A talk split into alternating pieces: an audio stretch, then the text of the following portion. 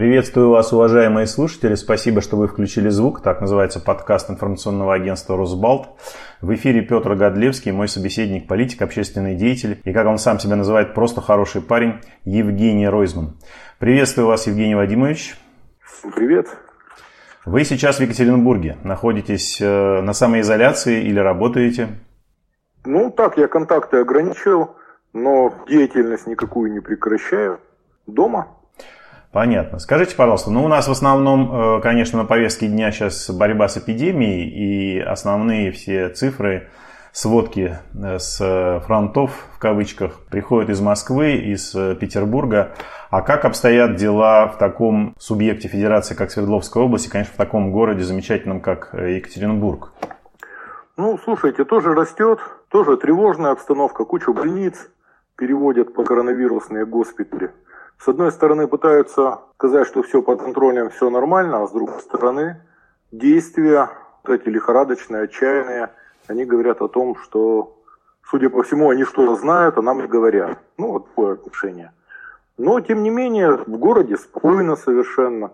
Э, кто-то боится, кто-то не боится. Все равно большинство людей, ну, сознательные, карантин не нарушают. Молодых много на улице. Ну, это как бы противоречит э, одно другому. Карантин. А, послушайте, да. противоречит заявление официальных лиц и заявление СМИ.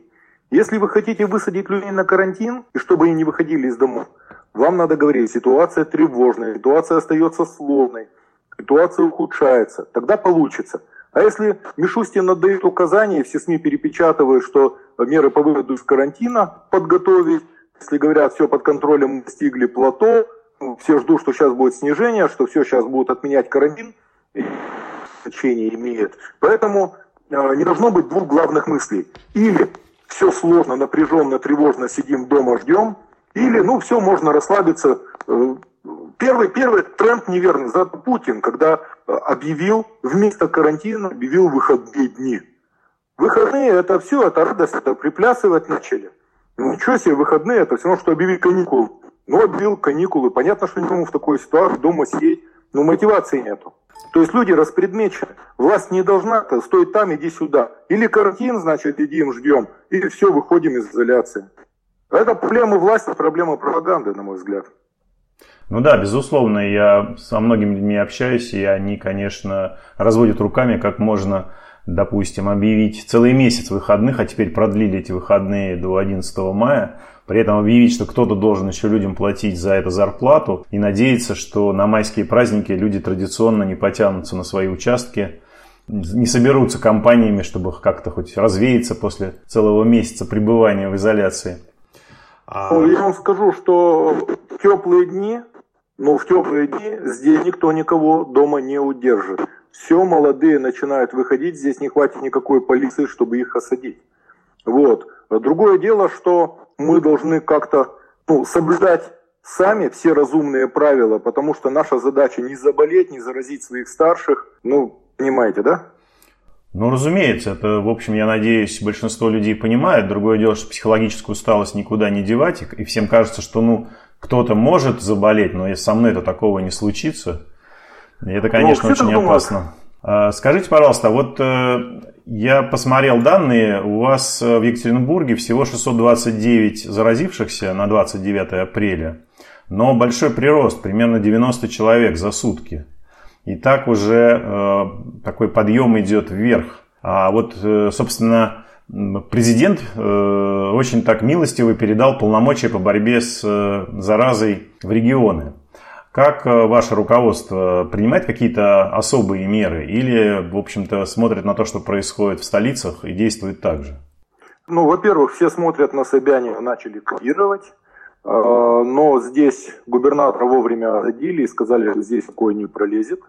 Но у нас э, принято несколько совершенно нелепых решений. А я хочу сказать сразу, что как только власть принимает какие-то невынужденные меры, то сразу возникает обратная ситуация. Проблему этими мерами невынужденными не решить, а возникают иные совершенно проблемы.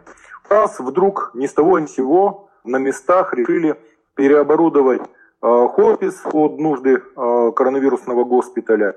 а вслед за ним решили переоборудовать НИИ ОММ под нужды госпиталя. А, а что это? Коронавирусного. Не понял я.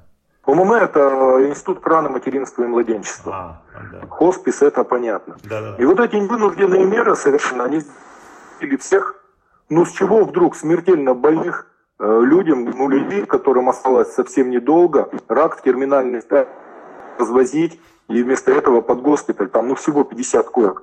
А с институтом МММ это вообще дикость, потому что там в данный момент 185 женщин, 92 э, малыша и совсем крохотульки, там 16 человек на ИВЛ, детки маленькие. И, конечно, это возмутило всех, и любое вот это нелепое решение власти, э, ну, воспринимается в штыки. Невынужденное решение. Ну, естественно, тут же прозвучало вслух, никаких проблем. Дворец полпреда стоит 12 тысяч квадратных метров пустой. Дайте под нужды коронавирусного госпиталя, все поймут, авторитет власти поднимет. Вот. Мы говорили о полномочиях. А здесь любые непопулярные решения, которые принимаются, они сразу кивают на Москву, что это не мы, это москвичи, ну, сразу перекладывают ответственность. Вот. Между собой не могут разобраться, кто виноват, каждый говорит, это не я, а все это тоже замечают. Но вот эта история с полномочиями, э, она старая, она началась еще с муниципалитетов когда э, главы городов сказали, нет проблем, мы готовы взять на себя и эти, и эти, и эти полномочия, но все полномочия должны подтверждаться деньгами. А вы деньги даете, а полномочия спускаете. То есть, представляете, они сейчас могут, ну, допустим, э, сказать, ты имеешь право, ты должен там, тушить пожары, там, заниматься тем-то, тем-то, но денег мы тебе не дадим. Все, и поэтому это выхолощивают сразу эти решения. Точно так же попали сейчас главы регионов – им говорят, все, вот это ваши полномочия, только денег не дают. И самая большая проблема, а, настоящая проблема России на сегодняшний день, страна бедная, страна не способна сидеть на карантине. Ну, больше двух недель, но никто не может просидеть, потому что у людей просто нет денег. Но страна бедная, они, когда пытаются сказать, что страна бедная, они вступают в противоречие со своей собственной пропагандой которая 20 лет долбила, лила в уши, что страна великая, поднялась с колен, что она богатая и так далее. И вдруг выясняется, подождите секундочку, люди это говорят, подождите, вы только что говорили, что страна великая, что страна богатая, то вы деньги-то где? Украли что ли? И вот и власть налетает на свою собственную пропаганду раз за разом. Да, безусловно, безусловно. Сейчас одна из самых главных проблем это то, что люди, которые были заняты каким-то своим делом, они оказываются практически у разбитого корыта, не могут никак даже ту помощь, которую обещали, очень небольшую получить. Я знаю, вы ведете постоянно прием граждан в Екатеринбурге. К вам сейчас много обращается предпринимателей, которые оказались у разбитого корыта и которые не могут получить эту обещанную помощь? Послушайте, помощь обещанную не сможет получить никто. Ну просто никто. Потому что если кто-то попытается погнаться за этой помощью, сохранить 90% коллектива на протяжении месяца, они гораздо больше потеряют, чем им дадут. Там четыре пункта, которые ну, невыполнимы. Проще идти своим путем и не обращать внимания на государство. Это первое. Второе. Понятно, что мы на контакт с теми, кто, кому помощь требуется, по всему городу закрылись кафе, кофейни, рестораны, бутики, э, мастерские, э, галереи, то есть все, что делало город цивилизованным, то, что делало город красивым, уютным и комфортным. И у людей сложнейшая проблема. Но сейчас сети, ну, э, уходят просто сети, уходит э, спортивный там спортмастер уходит, шоколадница закрывается, э, пиццерии большие сети закрываются, но не тянут люди. Вот. И это огромная на самом деле проблема, и она долгая, и когда все закончится, ну, многие не вернутся уже в бизнес и будут разорены. Государство пока не помогло ничем, нисколько, никак никому. И местная власть тоже ничего не может делать, да? Местная власть, э, даже если захочет, допустим, на уровне города, городские власти способны где-то снизить аренду, где-то там снизить налог э, землю, налог на имущество. Но городской бюджет и так несет очень серьезные потери. И вот эти вот выпадающие доходы тоже надо будет что-нибудь придумать. Но у Екатеринбурга своя ситуация. У Екатеринбурга нет долгов, э, замечательная кредитная история, Екатеринбург может хотя бы кредитоваться. Но надо понимать, что в Екатеринбурге бюджет города э, в расчете на одного жителя в 60 раз меньше, чем в Москве. В 60. На жителя Москвы денег приходится в 60 раз больше, чем в Екатеринбурге. Ну, это традиционная история для нашей страны. Я думаю, что так было всегда. Да, но это, но это ненормально и перекос. Да, разумеется, разумеется. Вот мы коснулись уже, скажем так, э, федеральных тем. У меня вопрос, связанный со вчерашним очередным обращением президента к народу. Он закончил э, на такой мысли, которая, в общем, э, породила массу комментариев о том, что он поставил задачу правительству вместе как раз с руководителями регионов разработать некий план действий с целью стабилизировать ситуацию и разработать какие-то структурные изменения в нашей экономике с учетом того, что сегодня складывается из-за эпидемии, из-за пандемии. То есть... Э, появи... Послушайте, да, да, да. Это, очень, это очень жалобный посыл. Потому что главы регионов единственное, что могут сказать, вливайте деньги. Просто вливайте деньги. Это все, что могут сказать. У глав регионов, у регионов сейчас долгов там 2,5-2,5 э, триллиона долгов на их обслуживание, там ну, 900 миллиардов уходит на их обслуживание. Ну, огромные деньги. Поэтому э, единственное, что могут сказать главы региона, давайте деньги. Но денег им не дадут. Им уже ясно объявили, что денег не дадут, им дают полномочия без денег. Это на самом деле такой управленческий коллапс. Но я хочу сказать, я не слушаю обращения президента лишь по той причине, мне достаточно того, что он опоздал. Я это воспринимаю как неуважение к своему народу, я это воспринимаю как неуважение ко мне лично. А зачем я буду слушать обращение человека, который к мне ну, относится с демонстративным неуважением? Я не стал слушать, зачем? Нет, я понимаю ваше отношение личное, тут э, никаких не может быть комментариев, просто слова президента так или иначе могут повлиять на жизнь каждого из нас. Ну, к сожалению, пока никак не влияет, он только объявляет выходные и при этом не объявляет, кто должен за это расплачиваться.